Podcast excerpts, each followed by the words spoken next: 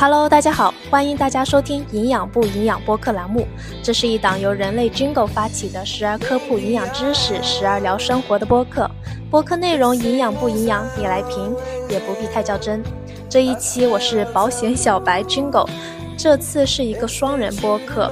这一期是有关海外高端保险入门科普的一个播客。现在在这个全球化迅速发展的时代，我们的生活和工作也越来越没有国界了吧？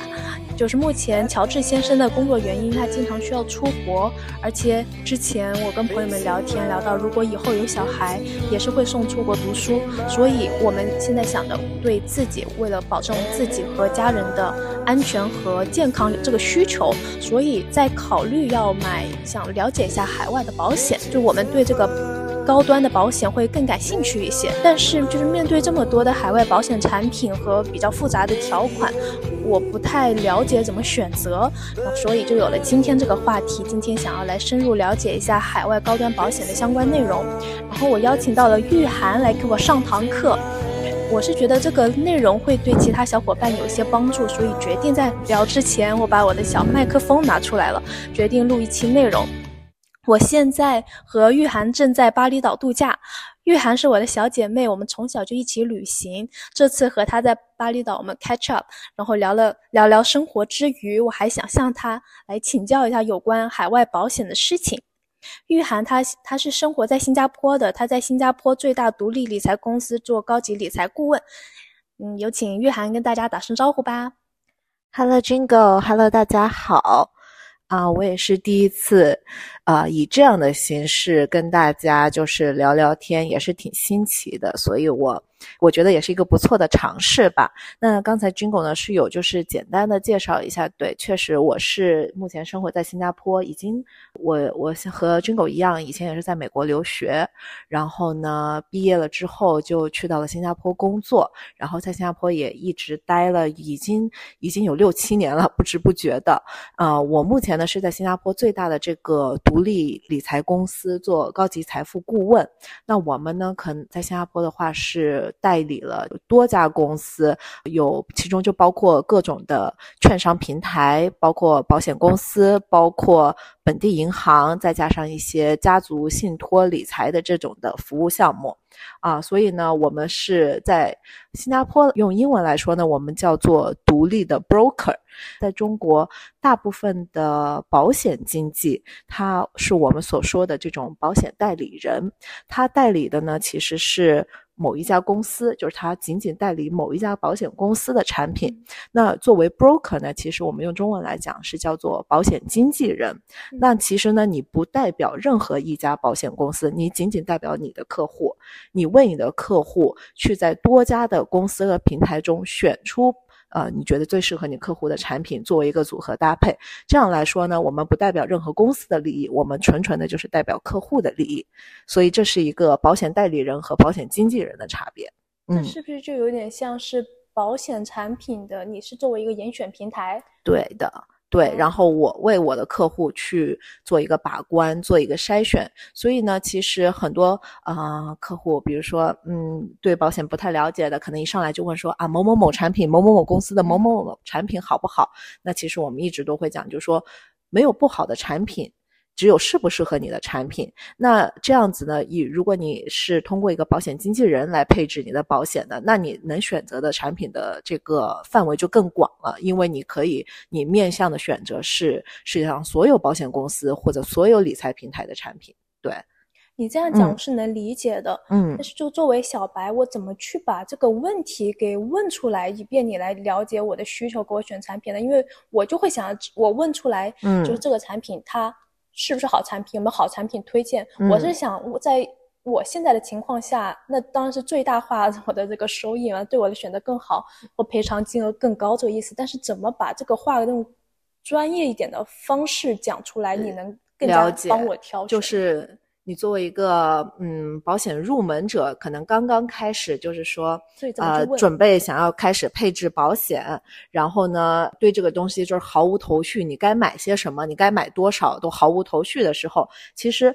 我们作为普通人买保险哈，你首先就要想。问你自己一个问题，就是你为什么要考虑买保险呢？就是你最终是希望达到一个什么样的效果？就比如说，通过我们自己的人身保障来说的话，我。比如说，我保障我自己，那我是希望可以通过保险这一个算是金融工具，然后呢，去转移我的人身风险带来的经济损失，然后呢，维持我现在现有的一个 lifestyle，我的一个日常的花销，或者是如果我有孩子的话，我小孩的一个日常的花销这样子。所以，所有的保险决策，你都应该从这个目标出发，就是你想保障的里面，谁是你的，就你们这个小家庭里面，谁是你们的重点保障对象。你是你还是你先生？你你们两个谁对家里面的这个经济贡献大？谁对家里面的这个责任更大？然后谁就应该是这个重点的保障对象？这个确实也是就是在呃亚洲家庭中吧，很长很在配置保险时候很容易出现的一个问题，就是父母嘛都会给孩子买很多的保险。但其实自己可能并没有那么多的保险，这我们平时接触客户有很多，就一上来就说：“哎呀，我要给小孩买个美金美金储蓄啊，我也得给我小孩买个重疾险。”那你细细的就是聊下来之后，发现其实父母本身可能他的保障并不够，这是东亚家庭很容易就是我们为啊他们就是容易为孩子付出嘛，嗯，就很容易出现这种问题。但其实父母才是对家里面经济贡献最大的。责任更大的，所以这个时候，这是首首先你要考虑的一点啊。第二个就是说，啊，这个生老病死，包括我们在保险中还说一个残废，就是残生老病死残这几个呢，它都会带来一些经济损失，对吧？那其实保险呢，它就是在这个时候通过保险把你这个经济损失从你的身上转移到保险公司身上。嗯，你要这样子考虑。那从这个我刚刚提到这个生老病死残这几种啊，首先病那就是重疾，嗯，比如说像各种我们提到那些癌症哈，然后这个呃医疗重疾险、医疗险都是去应对这种生病的情况啊，身故就是死，我刚才说的是用寿险去对应这个情况啊，残疾的话就是用意外险去对应这个情况。生的有包括生孩子吗？生孩子就是也是医疗险。也算是医疗险，医疗险的呃，就是你如果生孩子这相关的这些花销都属于在医疗险的范畴里面。嗯，因为现在对我来说，听见感觉最近可以预测到的是，以后可能会有小孩嘛，那我小孩。我选择做试管的话，那这个能保险包括吗？这个在国内的医保当中是当然是不包括的，但是你可以通过购买这个海外的高端医疗险，它确实有一些有一些公司的有些产品是可以涵盖这个生育规划相关。哦哦哦哦哦，明白。嗯。之前我们是我们家我妈我有买那个重疾险，嗯，我妈之前不是生病了嘛，嗯，然后她在所有的治疗费用是给她付，同时给她了一个比较大的赔偿，就是那个，嗯，是的，就是呃，尤其是很多人会问到一个相关的问题，就是医疗险和重疾险这两个是不是都得买？嗯，他们两个到底有什么区别？医疗险我们要想象的，它是一个实报实销的一个状态哈。嗯就医疗险呢，就是说我今天去看病，我花了一千块钱，我去报销，给我一千块钱，这叫实报实销。重疾险是什么呢？重疾险是一次性，在英文中我们叫 one lump sum，就是给你一笔钱，当时你设定的出险的保额是多少，他就会给你。比如说我买了一个重疾险，它的保额是十万块钱。啊，那如果我符合了他的这个出险的条款的话呢，那我就是一次性理赔你这个十万块钱，保险公司不会管你这个十万块钱用来做什么。所以重疾险它很大的一个作用，其实不仅仅是去付你的医疗账单，它还有个很大的作用是去补偿你的经济损失，就是你可能因为生病。带来的一些经济损失，比如说我生病了之后，我肯定没有办法继续工作，对吧？嗯，我的收入水平肯定是和我健康的时候不能相关，而且哪怕我这个病治好了，我是不是需要很长的一段时间去恢复、去休养？这个时候我也没有收入，对吗？那这时候家里面的开销由谁来负担？那这时候重疾险理赔出来的这一笔钱就可以用来去覆盖掉这些损失。那医疗险就像我刚才说，实报实销，它就是针对你的医疗账单去做一个报销。明白，嗯，您刚刚说的重疾险一次性是什么意思啊？它就只赔这一次吗？那之后还又出现了意外呢？嗯，重疾险我刚刚说的其实是一个比较广泛的一个概念。其实重疾险它有涵盖有许多种啊，像重疾险的险种，比如说它有那种和人寿挂钩的，这是一种。还有一种就是单独一次性理赔的重疾险，还有一种叫做多次理赔的重疾险。市面上这个呢，这个当然我们都是因为没有一个家庭是一样的，所以每个家庭我们都是要单独的去规划去做去做这个配置。那其实像我刚说一次性理赔呢，就是说只要你符合了保单中规定的出险条款的话呢，那就是一次性把当时定下来这个保额一次性理赔给你。不管你付了多少钱之前，对这个和你的医疗账单是不相关的，就是和你的这个当时的保单也跟你不管你买了多久，不管。对这个保呃医疗呃重疾险一般它有一个免责等待期，等待期一般是三十天到九十天，每家保险公司不一样，每个地区可能也会有一些些许区别。只要过了等待期之后，符合出险条件就会一次性出险。嗯，我在去年的时候我的手指骨折了，嗯，然后那个时候医保是给我付了全款的，是的，但是重疾险他也给我赔偿了。哦，你的这个重疾险中，那可能就还包括这种意外伤残。但是一般来说，重疾险顾名思义，它保障的是重大疾病，就是你这个，所以大家呃买保买保单时候，可能会有些人觉得被忽悠啦什么的。但其实你会要注意一下，就是买保险的时候呢，一定要去看它的条款。那符合只要是符合重大疾病，它当时的那个保单中的。出险条件的话呢，你就可以出险。当然，这个一般来说的重疾险不会包括像是手指骨折这种，因为这种不属于叫做重大疾病。重大疾病一般是我们指的像是癌症、呃中风、肾衰竭等等等等这样的疾病哈。那当时你说的这个手指骨折呢，我相信肯定是你的保单中是有包括一部分的医疗的这个 element，就是医疗的属性在里面，所以它也有这个理赔的呃项目给你。对我还不知道我这理解的嗯完不完全啊，嗯，说这个一次性赔偿，不管你这保险买多久，满足了条件，他会赔偿给你。那我是不是可以理解成，那我年纪大一点再买比较划算？啊，因为呃这个。这个要怎么说？因为重疾险它的这个一般它的保费是和你的年纪还有你的身体条件相关。哦哦。所以一般来说呢，年纪太大了买，呃，不会太划算，因为确实保费会比较贵。然后再加上呢，就是人肯定是越年轻的时候身体越好。那重疾险一般购买重疾险就会要求有一定的这个对你身体有一定要求。如果你有过一些重大疾病，都是要求要申报的。嗯。那可能就会出现的情况就是保险公司不承保。或者是他把你这一块，比如说，比如说哈，如果我曾经乳腺方面有出过一些问题，然后我现在去购买重疾险，那我肯定是要如实向保险公司申报我当时做过什么什么手术，得过什么什么样的乳腺相关的疾病。那保险公司第一有几种情况，第一种呢就是加保费，因为保险公司需要承担的风险高了，因为你这个东西还有可能会复发，对吧？嗯，所以它承担风险高了。但是他还是给你继续承保。第二种呢，就是他直接拒保，就是因为他不想承担这个风险，所以你没有办法购买这份重疾险。第三种呢，就是他还是照样保你，但是他会把你这个乳腺相关的取掉，就这一块他不保你。嗯，这是保险公司会出现三种情况，所以购买重疾险最好就是在身体情况好的时候、身体健康的时候，且年纪比较轻的时候去购买。嗯，有个问题啊，嗯，我不知道，反正你看看你合不合适说吧。嗯，上次我们在日本玩的时候，你不是处理了一个工作嘛？嗯，他是得了一个什么病，然后你帮他申请下来的那个保费，你说本来其实很难申请下来的，其实这个操作空间是有的，是不是？就是看你他你跟 broker 的关系怎么样，他能力怎么样？其实说真的，呃，bro 的每一个 broker，我相信都会尽量的，因为对于对于保险经纪人来说的话，其实你除了除了客户本身啊，其实你是最希望客户能够顺利理赔的人，因为呢，这个第一呢是证明了你的专业度，第二呢，当客户能够从你的这个你当时帮他规划的这个保单中真正的获得了最后的利益的话，你其实是很开心的嘛，对不对？所以这个其实为什么说我当时说有这个操作空间呢？是因为他的。他我那个客户当时的情况是，他是非常年轻的一个孩子，然后呢得了卵巢相关的疾病，所以在非常小的时候就需要做整个的卵巢摘除的这个手术。那但是他的里面长的肿瘤呢，其实是良性肿瘤，它并不是恶性肿瘤。注意，一般的重大疾病对于肿瘤的定义都必须得是恶性肿瘤，良性肿瘤不算重大疾病啊。嗯。然后呢，但他是良性肿瘤，但是因为他年纪非常轻，所以我也是有帮他去跟那个保险公司争取，然后最。终是能顺利理赔下来，但是这中间经过了非常多轮的讨论啊，多少非常多轮的，就是我要去帮他申诉啊，等等这样的，所以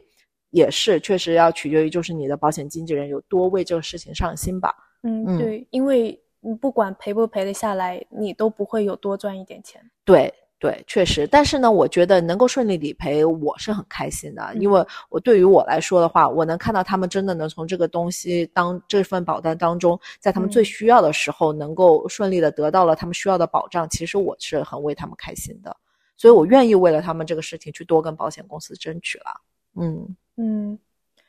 嗯，所以就是要看怎么样去找到比较靠谱的 broker。可以来找我。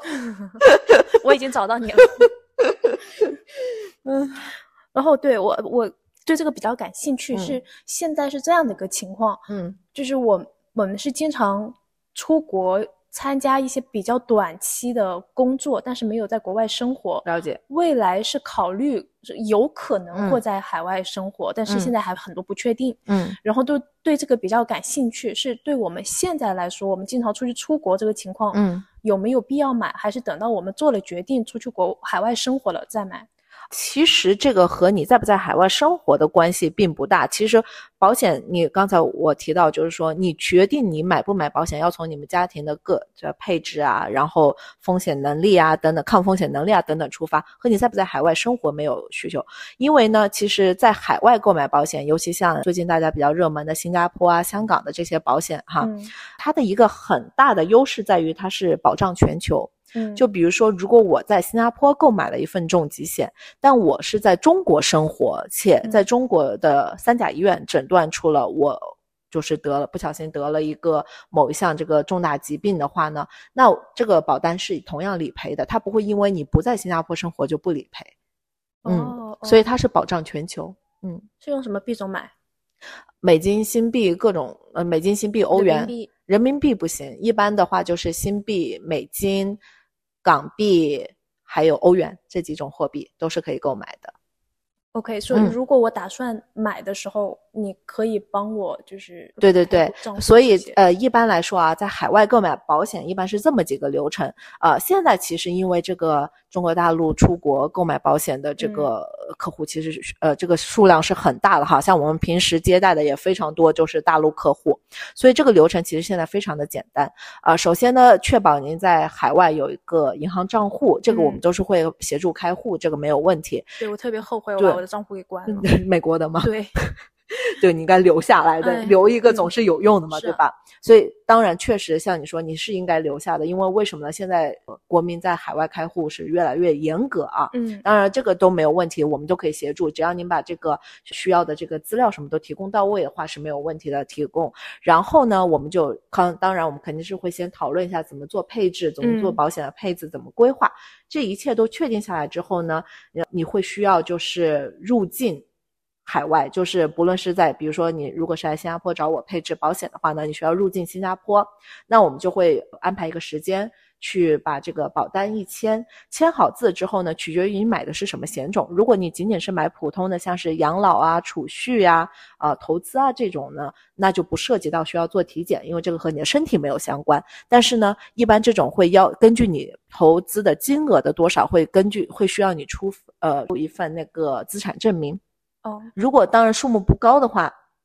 一般有一个有一个门槛。如果数目不高的话，不一定需要出；但是如果数目达到一定量级以上的话，会需要出一个我们叫做 source of wealth and source of fund，就是说你这份保单用什么钱来支付，你是否有足够的能力来支付这份保单，你是你这份你来支付保单的这个钱是否是正当渠道得到的哈。嗯所以这都是这个现在就因为现在整个世界反洗钱这个风气比较的严格，嗯所以的话，对，所以这个，然后呢，如果是购买像是寿险啊、重疾啊这些和人身保障相关的，还或者是医疗哈，这种和人身保障相关的，那可能根据你的保额的这个数目去安排您做一个体检，这个体检也是两三天之内就能出结果，非常快，而且我们安排的体检中心都是会和保险公司合作的这种体检中心，嗯。所以到时候体检中心会直接把您的这个体检的这个结果嗯。发给保险公司，然后只要是没有问题的话呢，那就是后续的就是顺利的保险公司审核，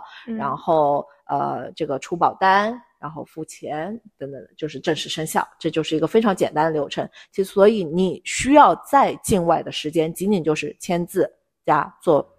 需不需要，看需不需要，但需要的话就是在家做个体检，然后后续都是可以您回到国内，然后等待这个后续的消息就可以了。赔偿的话也是外币对吧？赔偿的话也是外币，您购买什么样的币种的保单，就是赔偿什么样的币种。比如说你购买是新币的保单，那就赔偿的是新币；你购买是美元的保单，那赔偿就是美元。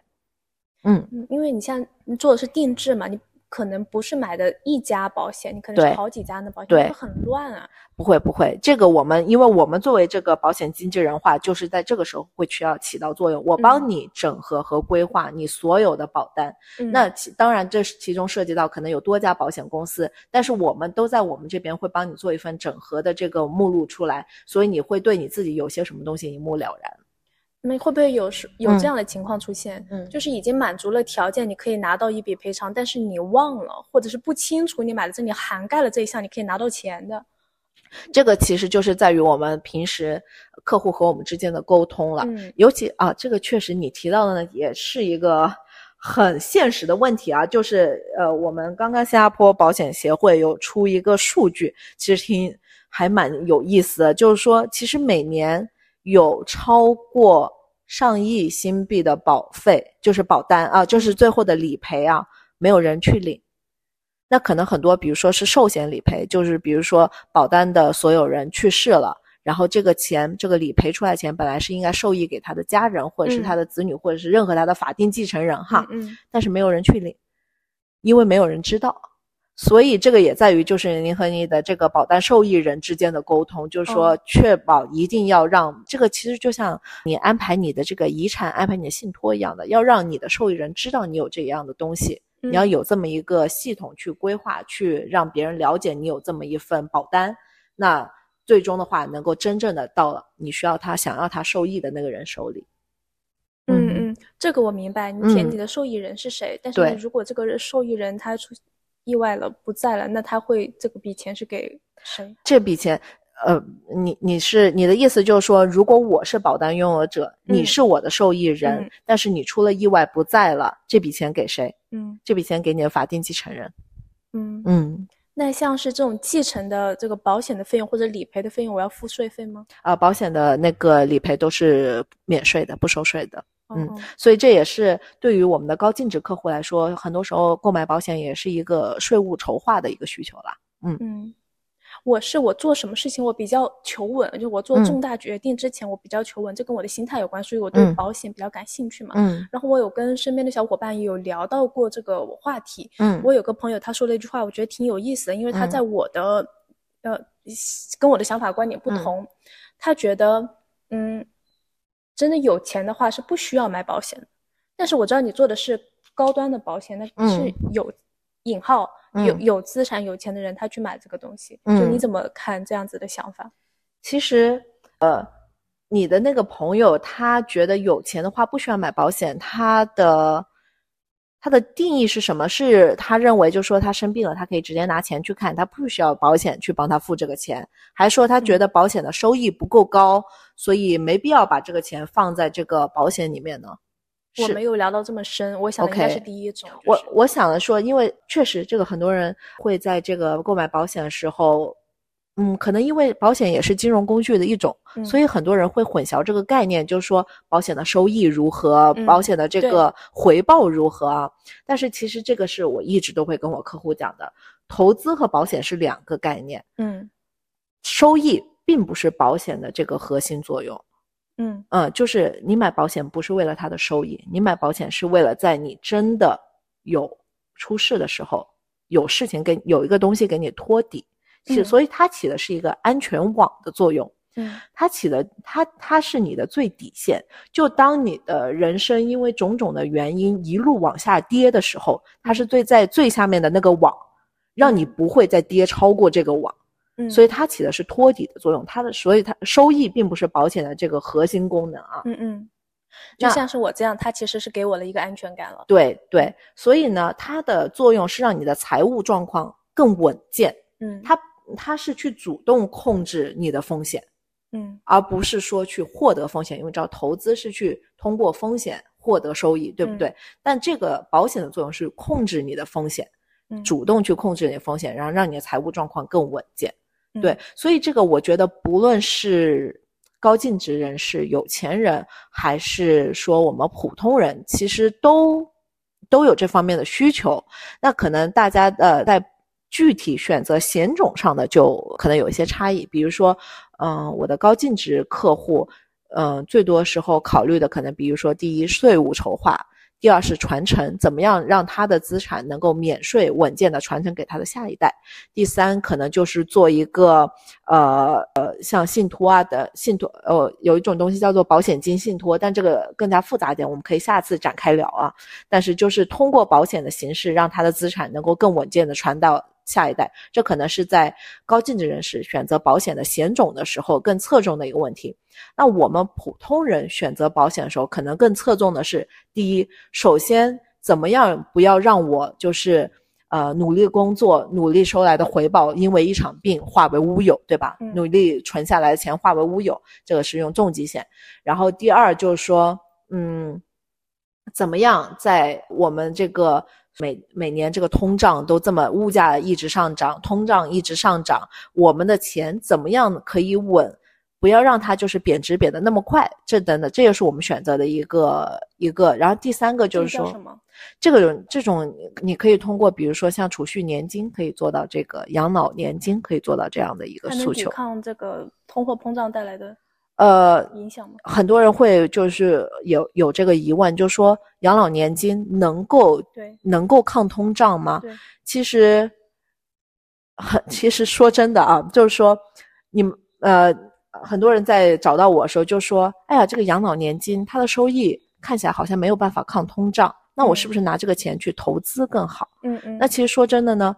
很多人在我们世俗的，就大家都不是股神，大家都不是这种投资天才的普通人当中啊，你会发现投资的风险远远高过通胀的风险。很多时候，你你想想身边有多少人就是因为一场投资竹篮打水一场空，对吧？那其实这个风险比起通胀的风险来说要高得多。那我们说的养老年金的这个，它主要作用什么？它主要作用在于提供你一个稳定且没风险的现金流。嗯。没有别的一样的产品，像养老年金一样，可以给你提供一个终身的现金流。嗯嗯，所以这个是现在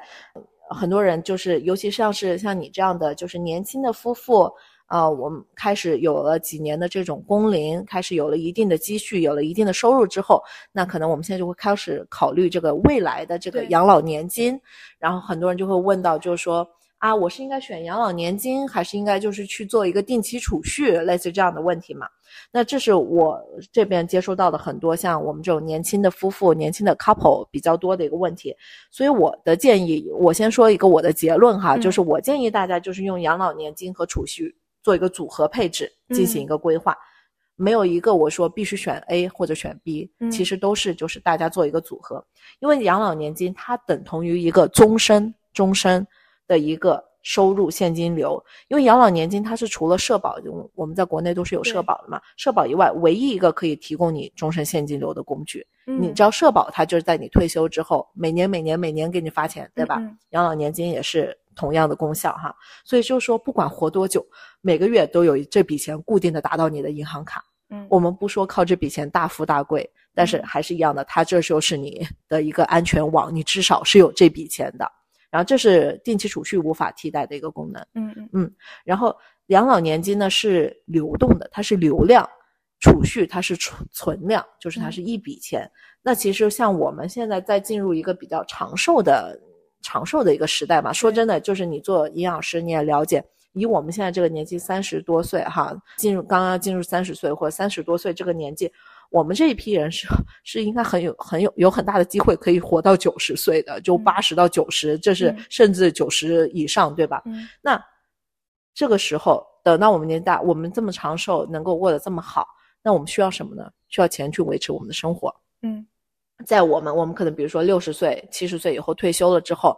用什么现金流去维持我们，甚至还要活到九十多岁这个现这个。这个收入哈，这个呃一个经济的这个支持，那其实在这个时候，不只是定期储蓄、股票啊、这个基金啊、房产啊，其他任何投资没有办法说像养老年金一样提供一个这样终身的收入的保障。嗯，而且年金流动性的我听明白了。对那你刚刚还提到一个组合嗯储蓄险，这个是什么？储蓄呢？为什么在养老年金之外，我说还是要做一个这个储蓄呢？因为嗯储蓄它是一笔钱，嗯，它这笔钱是留一笔钱，让你就是以备不时之需。因为嗯我们比如说年纪大的时候，可能会有一些就是突发性的大额支出，比如说嗯生病了，突然要看病，对不对？嗯那这个时候可能一下子你要拿出来好几十万或者是十几万这样子去，那储蓄这个时候可以一次性提供你一大笔钱。嗯所以我觉得做养这样的一个养老年金加一个储蓄的组合，是目前来看的，就是一个比较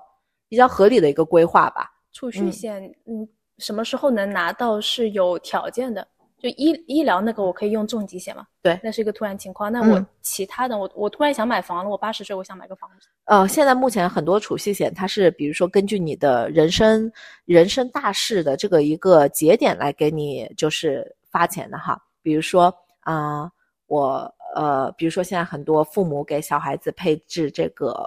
美金储蓄，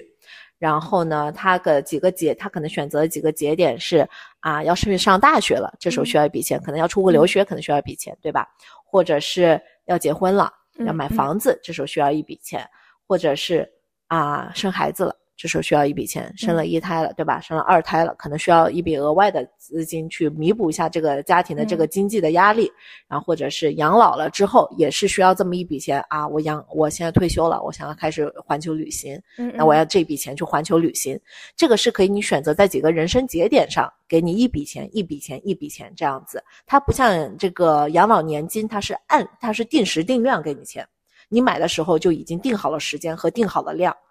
然后给嗯按时按月，无论你需不需要，这笔钱就是定时的到你的账户里面。但像储蓄呢，你可以去做一个选择，你可以在配置这个保险的时候，你去说啊，我这笔钱就是想我六十岁的时候用，或我这嗯笔钱就是想我五十岁的时候用，或者我这笔钱就是要等到我八十岁再用。是你嗯买的时候就得说好你什么时候拿出来。对，这个时候，这个时候就是你到时候，所以我们都说保险保险最好就是专项专用。这个嗯钱我就是要留到那个时候用的，或者这个钱我就是准备留在，呃，应对这个不时之需。那比如说像这个你买储蓄险，你可以选，还有一个选择就是说，你比如说你到了你这笔钱，你就说四十岁之后，我就嗯希望它的流动性就是说我随时想用，随时可以取出来。嗯这个都是可以通过去设置，我们把这些条件都设置好，然后这个保险就可以完全的根据你的情况去规划了。嗯，这嗯。也是我新开始想了解这个话题嗯。比较感兴趣的一个嗯嗯嗯，一个方面。就是我现在也算是就是新婚夫妇，想为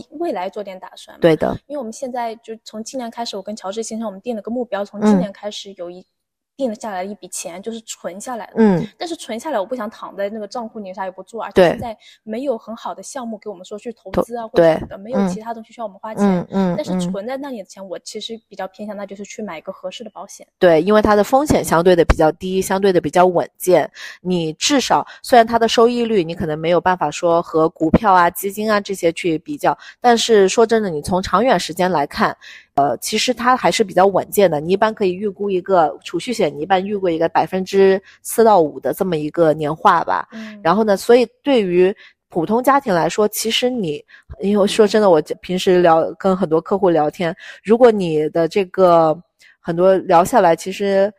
股票投资都没有办法做到年化五，因为呃各种各样的风险啊，可能大家也不是说这么的投资天才，所以各种各样的风险加上来，还不如在一开始就去买一个比较稳健型的这种投这种保险、这种储蓄险来的，其实更加的安全吧。嗯嗯，选买保险还是选买茅台，这个怎么选啊？对，但是但是问题是不是人人都有这个眼光，能在一开始就选中茅台这种原始股，对吧？所以大家大部分的时候都是做个事后诸葛亮，就是哎呀，我当时就应该买那个。但是说真的，你现在现在市面上还是有很多的机会，但是你敢说你就是能够慧眼识中、最能够买中的那个东西吗？所以就是，其实说投资和买保险这两个东西，它其实并不是一个相冲的啊。大家嗯大部分人都是可以都做，对吧？我们只嗯是说就是做一个配置，我们拿多少的钱去买保险，拿多少的钱去做投资，这个事情是根据你的家庭情况，没有没有一个家庭是一样的。我们可以根据家庭的情况，你的风险的 taste，我们叫做这个 risk appetite，对吧？嗯还有你的能承受风险的嗯能力有多少？比如说像有些家庭上有老下有小，那他的抗风险能力就没有那么强，他就得稳一点。那像我们，比如说呃，像我现在没有结婚也没有孩子，我的父母呢又暂时不需要我赡养哈，嗯他们都有足够的这个经济实力可以去照顾好自己生活，那可能我的风险，我的抗风险能力就比较高，我有一些可以试错的成本，对吧？嗯所以这个每个家庭都不一样，要根据每个家庭去做规划。因为你是做高端的海外保险嘛，嗯那我现在我跟乔治先生，我们俩只需要考虑我们两个，对现在就考虑的是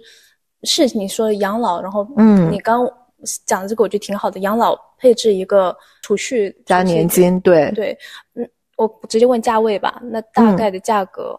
价格呃，这个就和呃重疾啊、寿险的这个的计算方式、保费计算方式是不一样的。像我们一般说的和我们人相关的，不论是生老病死，嗯这几个相关的呢，这个呢，其实它和你的年纪，它和你当时身体状况配置时候，这个保费就息息相关。根据年纪不同，保费不一样，这个要需要具体年纪具体去计算哈。嗯啊，还有根据比如说吸不吸烟这些平时的生活状态，这些都是相关的。那像养老和储蓄这种呢，嗯那就是根据你的预算，根据你能呃存下来的钱去做一个计算。比如说，我现在的预算就是我一一个月可以匀出五万块钱，嗯，作为一个我一个月能够匀出五万块钱放在我的养老年金里面，这个月缴的吗？还是呃年缴？按月缴、年缴、季度缴都有，这个嗯倒是细枝末节，这个是可以就是回头再去具体去说，看每个人的习惯不同，有些嗯人就比如说习惯一年就把一年的给缴了，他这一年就不用再想这事儿了，对吧？有些人就喜欢按月去缴，因为他的他的这个预算可能是按月去平嗯摊的，这个就每个人都不一样。那你根据你每个月的，你根据你每年的这个预算，然后去做一个规划。嗯，这个是我按自己规划，还是你要评估一下我的经济情况，要看我的流水什么的？当然，当然，这个是我们在我根据我的专业给你一些意见之后，你再根据你的预算情况，我们做一个综合，然后来看，最后我们决定就是说，这个养老，不论是养老年金还是储蓄险，你想存多少钱这样子。当然，嗯还有一个反推的方式，就是说，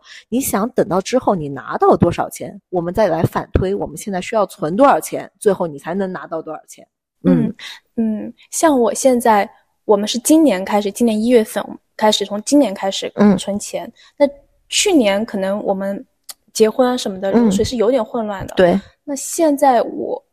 觉得我们赚的还可以，然后嗯想来找你买，但是你看到我们现在之前的一些流水啊、经济状况，你可能不会批给我们买这个，呃这个可能的，对吧？我们这呃养老年金和这个，它倒不会有这种拒保的可能性，但是我会根据你的情况去建一下。比如说，你现在跟我，你你跑过来跟我说啊，你作为一个保险小白，你过来跟我说啊，我每个月要买四万块钱，嗯，那我就会根据一下评估一下你的情况，我会觉得说力这个四万块钱对你来说会不会超出了你的经济范围？嗯，你可能这个月，比如说，尤其是我知道你和 George 都是就是这种艺人公司嘛，对不嗯对？你们可能在大，我有很多客户也是这种背景。那这种背景呢，有一个风险情况是可能收入是不稳定的。嗯你不像别人就是领工资的，每个月都是固定的收入。那我会根据这些情况都会来评估下说，比如说你设定的这个预算在不在你的经济承受范围之内，嗯你是否有给自己留下足够的紧急备用金。嗯，还是说你把所有的钱都拿出来买保险或者买投资或者存在了这个定期里面，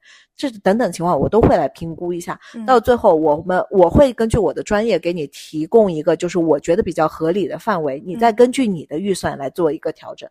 嗯好的，明白了，还是挺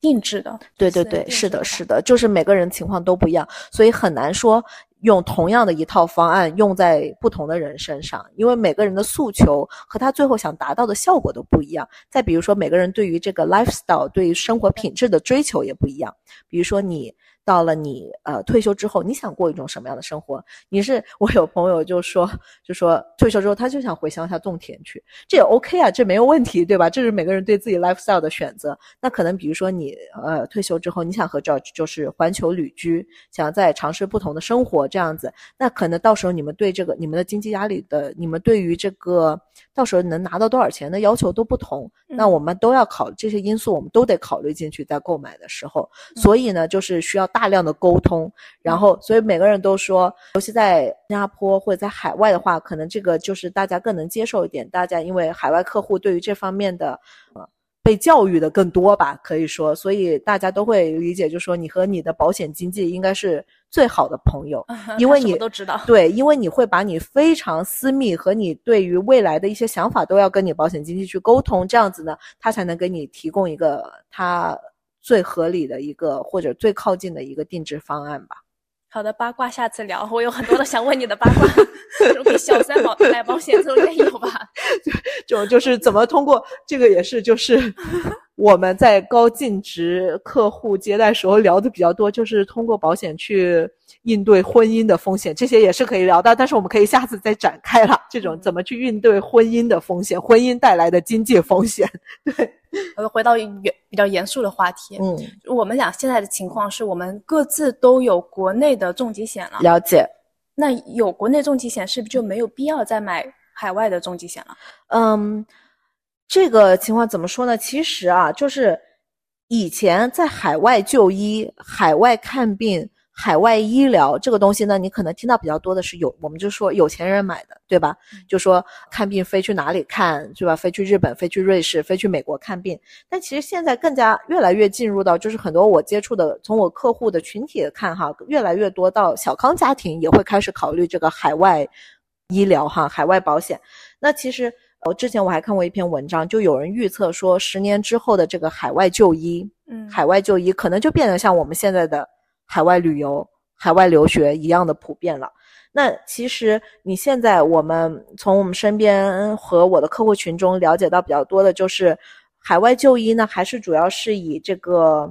癌症患者哦，其实是癌症患者，因为还有一些比较罕见的疾病，像心血管疾病啊、骨科的一些疾病比较多。那但是像你刚才提到医美，接下来其实。除了这个，就是海外就医人越来越多，还有一种的变化，就是说海外看病的病种越来越多了。比如说像你刚才说的高端高端体检、整形，还有就是那个基因检测，基因检测这个也是现在就是开始越来越多。还有就是像一些干细胞移植啊等等的，这都这些都属于就是在身体的 wellness 上面的一些的。一些的关注哈，有些也包括人工受孕这些。对，就是这个我们叫做就是生育生育检测，还有就是生育相关的一些，比如说人工受孕啊，包括这个呃呃生孩子。对对对对对，海外海外生孩子啊，接包括接下来坐月子啊这些等等。海外有坐月子啊？有有有，中国有 有有有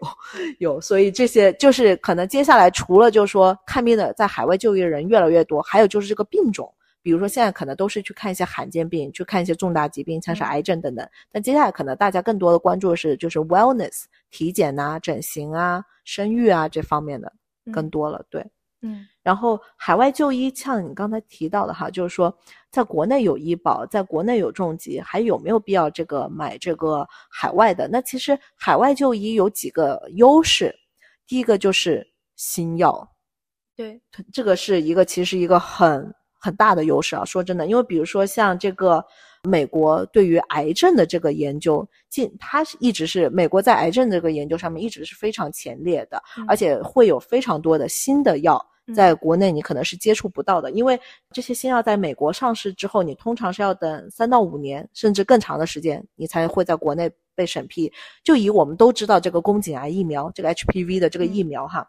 其实二零一六年中国才批的。二价 HPV 的二价疫苗，然后呢，二零一七年才批的五价疫苗，这个比国外至少晚了十年。我们之前打 HPV 都是在学校的医务室，就是你之前在美国留学的时候打的，对吧？而且那个都是在包在你当时的留学保险当中的。对，所以其实你看，而且你记不记得我们那时候在海外打这个 HPV 的时候，有我当时是了解到，像美国的那个中小学生，他们都是在很小的时候就已经接种过这个疫苗了。所以你看，但是国内是这几年才开始，就是越来越普及，越来可以才开始可以打。所以这个这个是一个在海外就医很大的优势，就是你能接触到更前沿、更新。的治疗更新的药，然后第二个是这个，嗯，多学科会诊，这个是我了解的比较对这个呢，当然我因为许久没有在大陆这个生活过，然后也没有在那边就是就医哈。嗯但是我根据我客户的了解，就是说在中国，比如说我们还是以癌症患者为例吧，就是说通常是外科手术完，然后就找什么肿瘤内科。找这个反复反应就找什么皮肤科、睡眠障碍科、营养科、心理科，然后不同科室的这个医生呢，可能只是参与他的一部分的治疗，嗯对不对？然后没有一个医生是对他们的这个治疗是从头到尾负责到底。但是在国外哈，它是这个可能不仅仅是美国，但是在新加坡也是这样子，就是上层的这个医生团队呢，他是根据这个病人的病情，然后把这个所有的这些医生组合成一个医疗小组，对对对，对，然后呢从头负责到尾。对叫它的这个对对对，这个我我我对我刚才说的英文呃中文好像就叫做多学科会诊嘛。嗯然后病人呢，他这个治疗方案确定下来，再返回到主治医生这边，所以他是有一个主治医生从头到尾负责到完。嗯所以这样子好处就是说，总有总有一个人你能找得到。那个人去负责这个事情，嗯病人不会很糊涂，就说我到底该找谁，对不对？嗯你本来就生病了，你还要就是 take care of 这种事情，其实心理压力是很大的。呃，海外就医另外一个好处哈，然后呢，其实，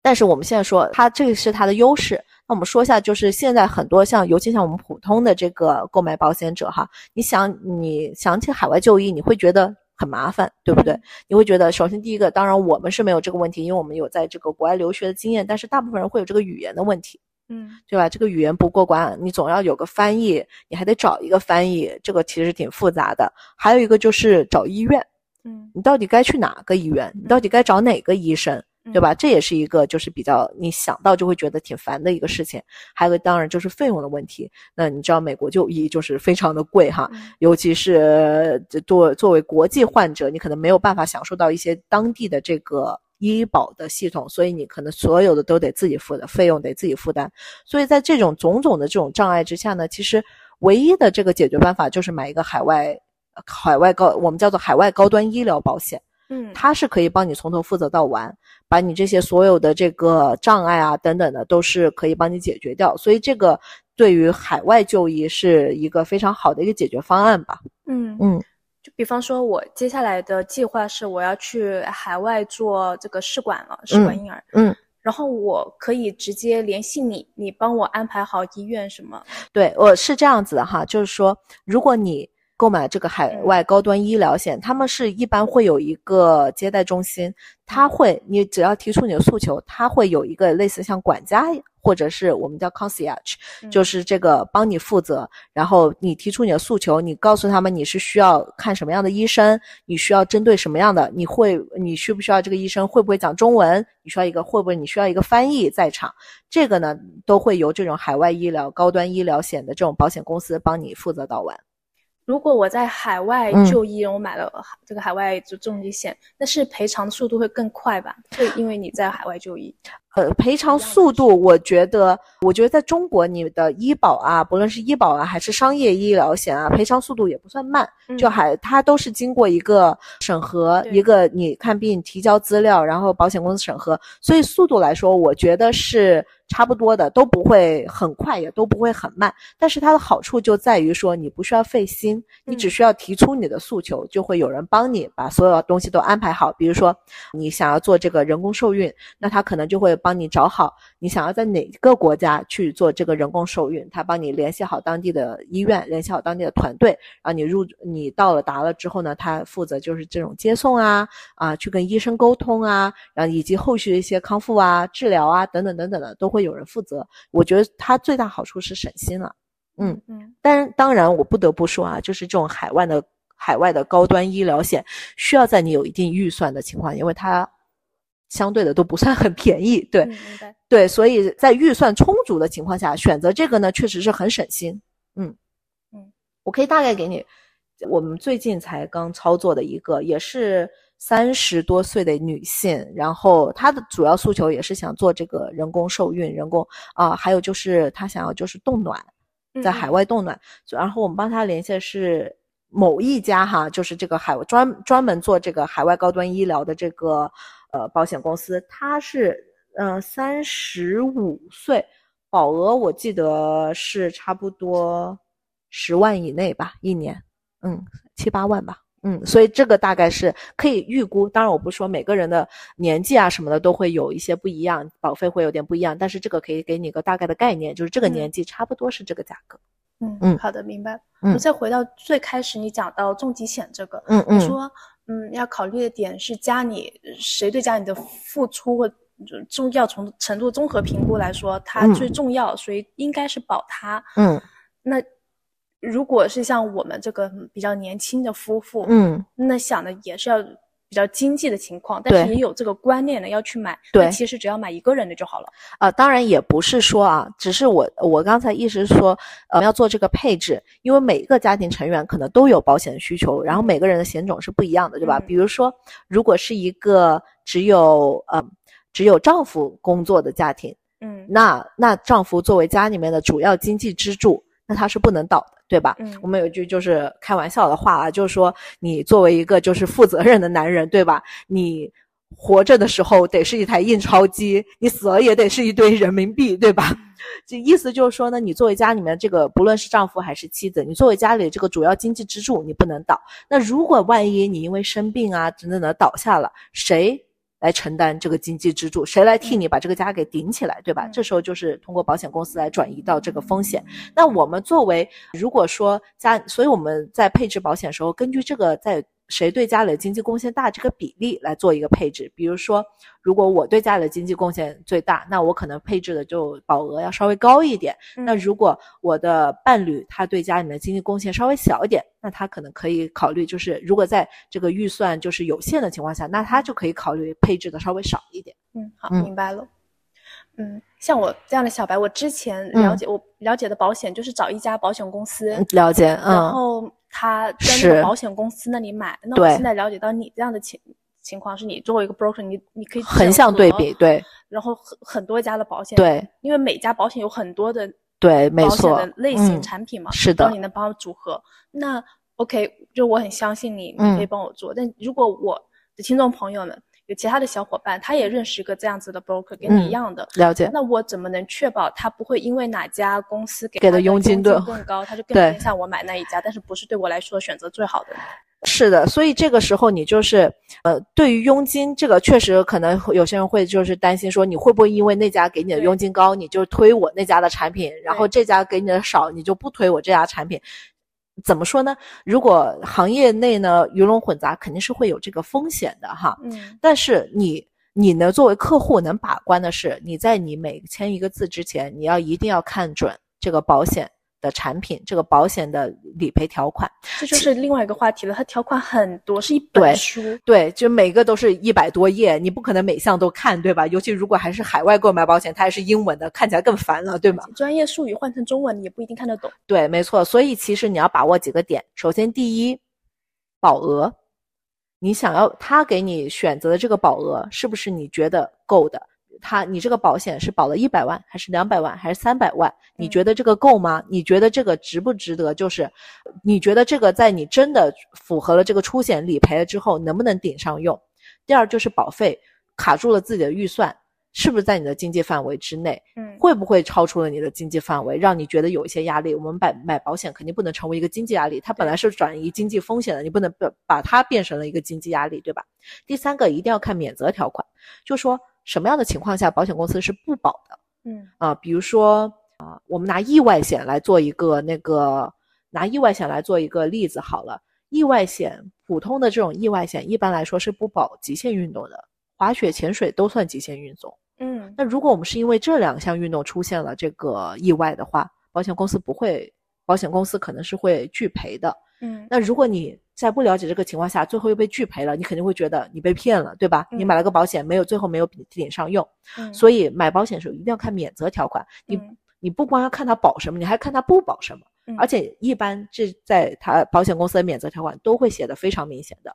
有就是为了确保这个客户不会被这个中间的经济混淆啊，或者是忽悠啊。所以它一般免责条款都会用黑体字，就是加粗出来。你所以你一定要看免责条款，尤其是像我们购买，比如说重疾险，嗯，重疾险什么样的病是不保的？嗯，像我刚刚说的，肿瘤就分良性的和恶性的，一般的重疾都是不保良性的，嗯它保的仅仅是恶性，因为恶性才能叫癌症。嗯，所以良性的一般是不保的，但它可能又会有些其他的一些利益，对于针对这个良性的，这个就是后话哈。然后再比如说像寿险，寿险保的是人寿嘛，人寿就是身故。那呃我知道国内有一些保险公司是不保这个 suicide，哦我也不知道哦这个能不能说哈，但是你嗯了解的就是说，嗯像这个呃国内的很多保险公司，它的寿险它不保障这个自杀，也，嗯对，可以理解嘛。对，但嗯是这个倒是也是一个海外寿险的一个区别了，因为呃，比如说像以新加坡的保险呃寿险来说的话，大部分都是保障自杀的了，就连自杀也是保的，但是你很容易就把那个钱，它一般有个等待期，自杀自杀的话一般是两年，就是保单生效后两年，如果自杀的话，它也能出险，但如果两年之内就不算。那个就因为两年之内在保险公司那边判定就是有骗保的风险，就是我买了就对，这个是保险公司的一个风险评估不。是个很长的时间。对，嗯这但是就是每家保险公司不同，所以比如说你买寿险，你就要看看这个条款。再比如说，呃，还有一个免责，这个是新加坡的寿险公司卖寿寿险产品一般会有的，就是说，如果你是因为一些违法犯罪行为身故的话，也不理赔。比如说像嗯吸毒过量啊，或是酒驾。啊，嗯这种违法犯罪，这种也不赔，所以这些是叫免责条款，一定要看清楚。有些保险是保你，如果你破产了，你可以给你赔钱，对吧？啊，对，确实也有这种这种偷偷的赌博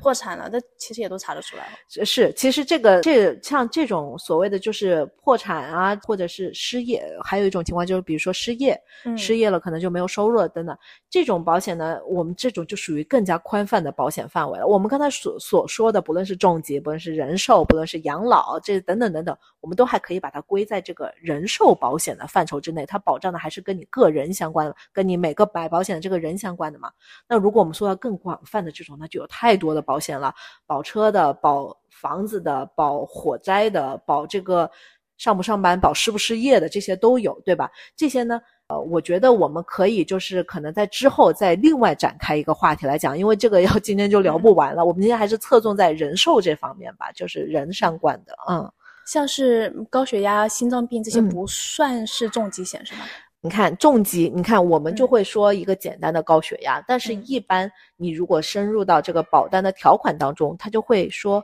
高血压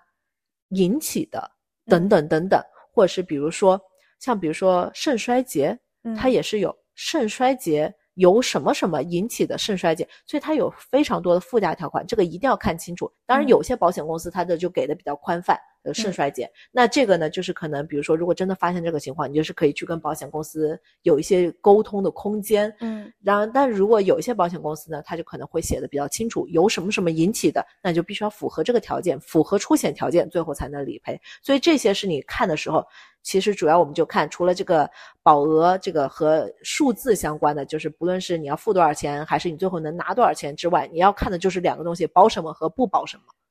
嗯，嗯你应该去买那种包括你有家族病史，但是你还没发病的这种保险，对吧？这个，比如说哈，在你购买保险的时候，你签这个保单时候，所有的保险，尤其是和这种疾病或者寿险相关的，它一般都会有一系列的，就是和这个你的身体情况相关的，比如说你吸不吸烟，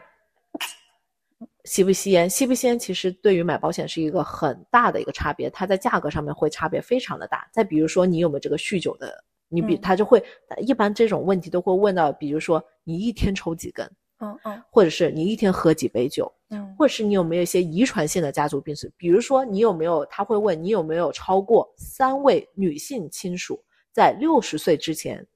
有得过乳腺方面的问题。嗯那如果这个情况你申报有，那他可能就会考虑你会不会有一些这些遗传方面的嗯风险。那保险公司就会根据这个风险去评估保不保你，或者是嗯加不加钱。要不要加钱保你？这等等都是一些都在你购买保单时候，这些都会一个负责任的经纪人会每个问题都会跟你一个一个的过下来，因为。我当然也了解到了，就因为市面上有一些经纪人，他可能为了让这个客户能够顺利的购买到这个保单，因为买了保单他才能拿到佣金嘛，嗯，他可能就会选择在一些情况下面去瞒报或者不哦申报。嗯比如说客户可能本来就有一些什么样一些疾病的这嗯个，已经有一些现有的疾病，他可能选择不申报，嗯然后从而就是让这个客户能够顺利的买到不抽这个烟不喝酒，对，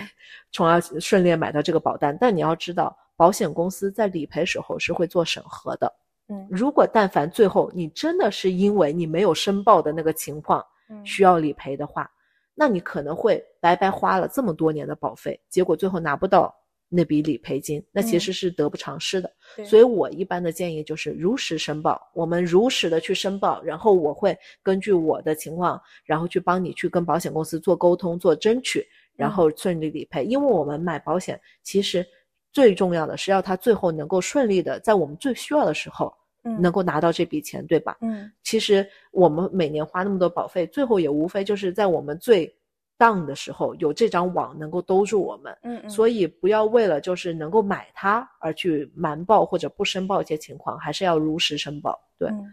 我在去年的时候诊断嗯出我有子宫内膜异位症和腺肌症。那如果我在这之前，嗯我买了什么保险，它是能够给我赔偿的呢？对，如果你在这之前买了医疗险，或者是买了那个重疾，重疾里面还一般现在的重疾还可以包括一个东西叫做重疾早期。哦，啊，比如说一般的重疾，就我们也还是以乳腺癌这个嗯比较大家了解的这个嗯病来做个例子哈。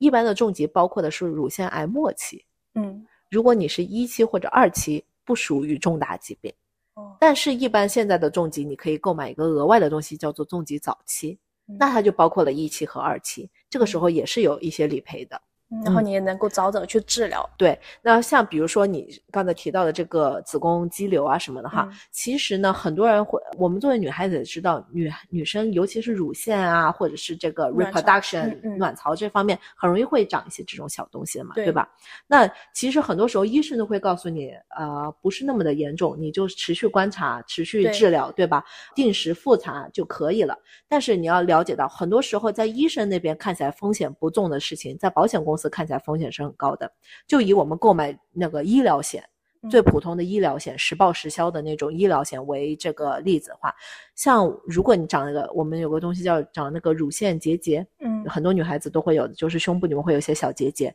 这个医生大部分医生都会告诉你，不不要紧，对吧？就是你嗯定期复查，定期去做那个治疗，定期去这个嗯做体检就好了。但是保险公司对这个事情看得很重，为什么呢？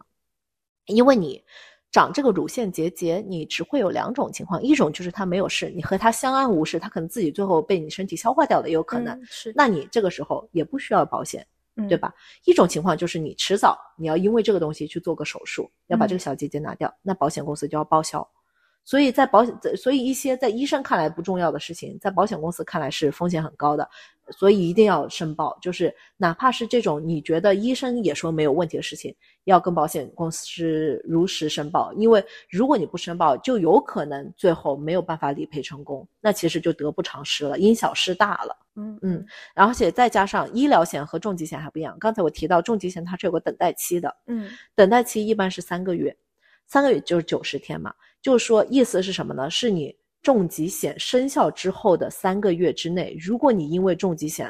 呃，去申请理赔，保险公司有权利不理赔。嗯但是他一般会把保费退还给你了。但是为什么呢？就是因为重疾这个东西，它不会在三个月之内从无到有，所以如果在三个月之内，那说明这个东西是在这个病是在购买这份保险之前就已经存在了。，make sense。对，嗯所以重疾险一般有这个三个月等待期，但医疗险是没有的。医疗险一般就是购买马上生效，你第二天去做手术也是可以报销的。嗯，嗯，明白了。对，这个就是重疾和医疗的一个，虽然他们都是和病相关的，但是他们有一点点小小的区别吧，就是这些区别。对，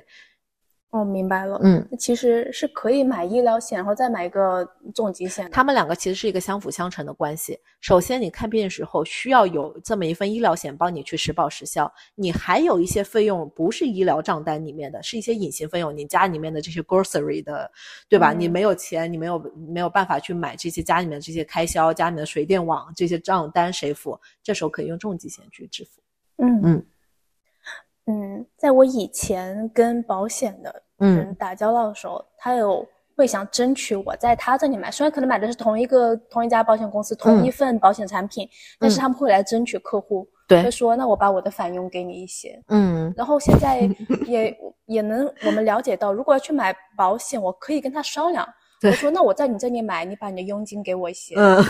有有有，这个这个这个也算是一个，就是呃也挺多的，行业内也挺多这个情况，就是反为了争取客户，就是给客户一些返佣嘛，对吧？嗯，但是其实就我的了解哈，不论是在国内还是在海外，返佣这个事情其实是一个非常的灰色地带。嗯，因为以我们在海外是，我们可能国内相对于这个要进入保险这个行业的门槛比较低一点，但像我们在海外的话，进入保险的门槛其实是非常高的，我们都是需要有这个规划师的执照才可以的。那其实，在如果你真的是被调查发现你有这种返佣的情况的话，我们是会被吊销执照的。所以在海外的话，对于购买保险返佣这个情况还是比较的谨慎啊、为了嗯。其实，所以说这个被吊销执照的话呢，其实你会有非常大的罚款，然后还有很很长时间不能够再进入这个行业啊。而且，怎么看待佣金这个情况呢？其实我的认为是哈，我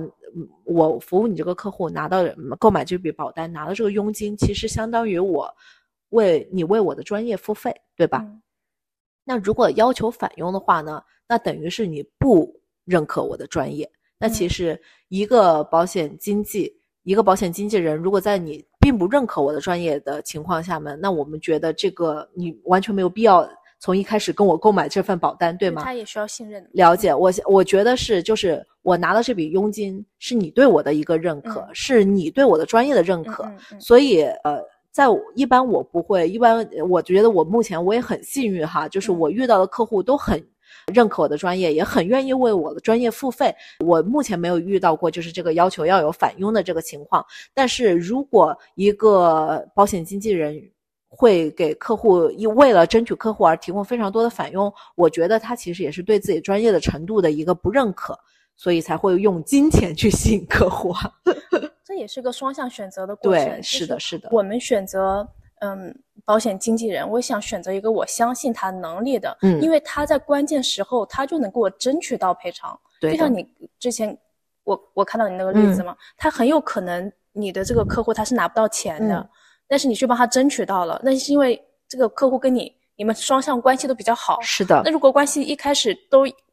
我拿了你一些佣金，但是其实两个人关系并不好，你不太会为我去做争取的。因为如果你拿，呃我把我的佣金都返给你了，等于是你买断了我的服务。那对于我来说的话，可能后续我就没有这个再继续服务你的必要了，因为我已经把我的服务费都退还了给你了，对吗？嗯所以这个时候就是一个长，你和你的保险经纪人关系其实是一个非常长期的关系，你们并不是这种一竿子买断的这种关系，因为你在你的人生的不断的变化当中，你的需求也发生了变化，以及后续的一些服务和理赔，这个其实，所以我，所以我刚才像我讲的，就是说你和你的保险经纪人应该是很好的朋友，因为你们会是一辈子的朋友，你一辈子都需要他为你一步一步的去进行规划，一步一步的去做这个后以及后续的服务和理赔。所以我也是，我有很多客户都是和我一步一步成长起来的。我嗯看着他们从走入社会到结婚。到买房子，到生孩子，然后他们一步步人生的需求发生了变化，然后我给我我用我的专业去给他们推荐一些产品，去推荐一些就是个配置，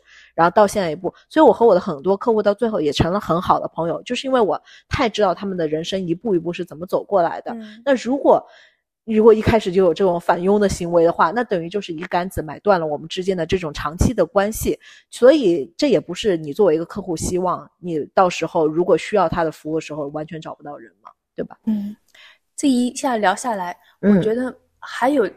买海外保险，还有另外一个需求，就是嗯。把一部分的钱放到海海外，就是用卖保险的方式去放在海外。嗯，还呃，尤其是购买这种外币资外币保单哈，不论嗯。是新币啊、美金啊、欧元啊等等的，嗯。其实它是把你一部分的人民币的资产转换成了外币。你也知道，现在国家是有这个外汇管制的嘛，嗯，所以呢，在这个情况下呢，其实保险它就是一种方式，让你做了一种海外外币投资，然后因为它最后的不论是收益还是理赔，都是以外币支支付的，嗯所以这个在很多人的配置当中也是一个为什么考虑买海外保险，也是有这么一个诉求，就是配置一些外币资产吧。嗯，嗯嗯，是的，你对你的客户会有一些呃偏见吗？或者怎么？就比方说，因为我现在还小嗯白，我还没有很多的积蓄，我只能买一点点。嗯，这不不，这这个不会，我不会因为就是大家的这个财力的这个嗯这个大小，而且我们其实虽然我现在是今天是我和你在这里聊天嘛，但是我们是一整个团队在接待我们的客户，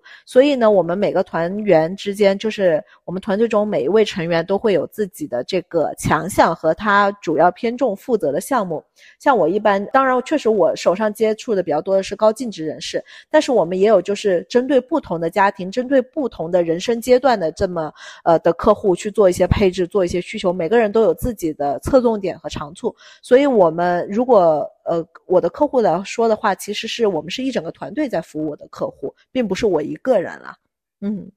那如果我的听嗯。众朋友们、他听你讲下来就挺喜欢你的，嗯。对你也有建立一些信任，想找你买，没问题然后结果你说我我是高净值的，你的不会不会不会，你说我把你推我哪有我哪我哪有我哪有这么势利？不会不会，我开个玩笑，我开个玩笑，就是其实是想找你，你是没问题的，没问题的，嗯没问题的。我们而且其实这个整个购买保险的过程是一个，不要觉得它是一个我们今天聊今天就能买成的。我觉得我们可以慢慢的聊，很多比如说有些很多听众朋友他也不了解他的这个需求是什么，嗯。我们可以先聊，在聊天的过程当中慢慢的。摸索出自己的诉求和需求是什么，以及目前的人生阶段是怎么样，对，而且是不是现在是不是需要买保险？那像比如说我们有些年纪比较小的听众朋友，可能还是学生，还是这个在留学状态，还是需要父母去这个抚养的一个情况下，那可能现在我们的侧重点就不同。这个我们都不是说一竿子买卖，说今天我们就必须得要把这个生意给做成，也不是这样子。就我们慢慢聊，在聊的过程中，你会对你自己的诉求越来越清晰。嗯嗯，这就是我比较其实有点后悔的点，我应该在留学阶段买海外保险会很嗯方便。确实，因为当时你作为留学生的话，你是有海外身份的，啊、那其实但是也不用担心，就是哪呃，我们因为我们确实接待非常多从国内大陆过来的客户啊，其实这个你哪怕是没有一个海海外的长期身份，购买保险的方面也没有那么大的问题，唯一可能就是比较麻烦的一个点是什么呢？就是如果你在海外没有资产，就是没有外币。那因为国家的这个外汇管制，你可能会需要就是时间长有这么一个时间蚂蚁搬家，把你这个保费给挪出来，大概是这么一个过程。这个会稍微麻烦一点点，但是呃，如果已经坚定了这个你要买海外保险的诉求，我们可以慢慢规划这个事情。明白。嗯好的，我觉得我们今天聊的差不多。我觉得我们今天聊了很多吧，嗯好，那我把你的这个工作联系方式留下来吧。可以可以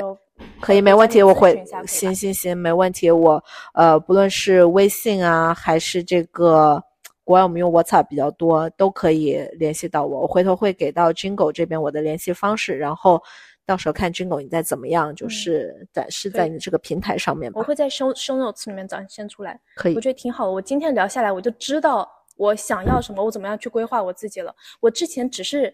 很模糊的想法，我想跟乔治先生有一起存点钱，然后再做存点钱做点什么。但我现在我知道我去买什么样的类型的了。嗯，是然后的，到时候我们再聊吧。非常感谢玉涵参加我们这次没有问题下次。再希望我们今天不是聊的太复杂。好，不复杂，我问的都是很简单的问 题。好的希望你不要觉得我有冒犯到你，我太不会不会小白了，很不会，我很享受这个 education 的过程。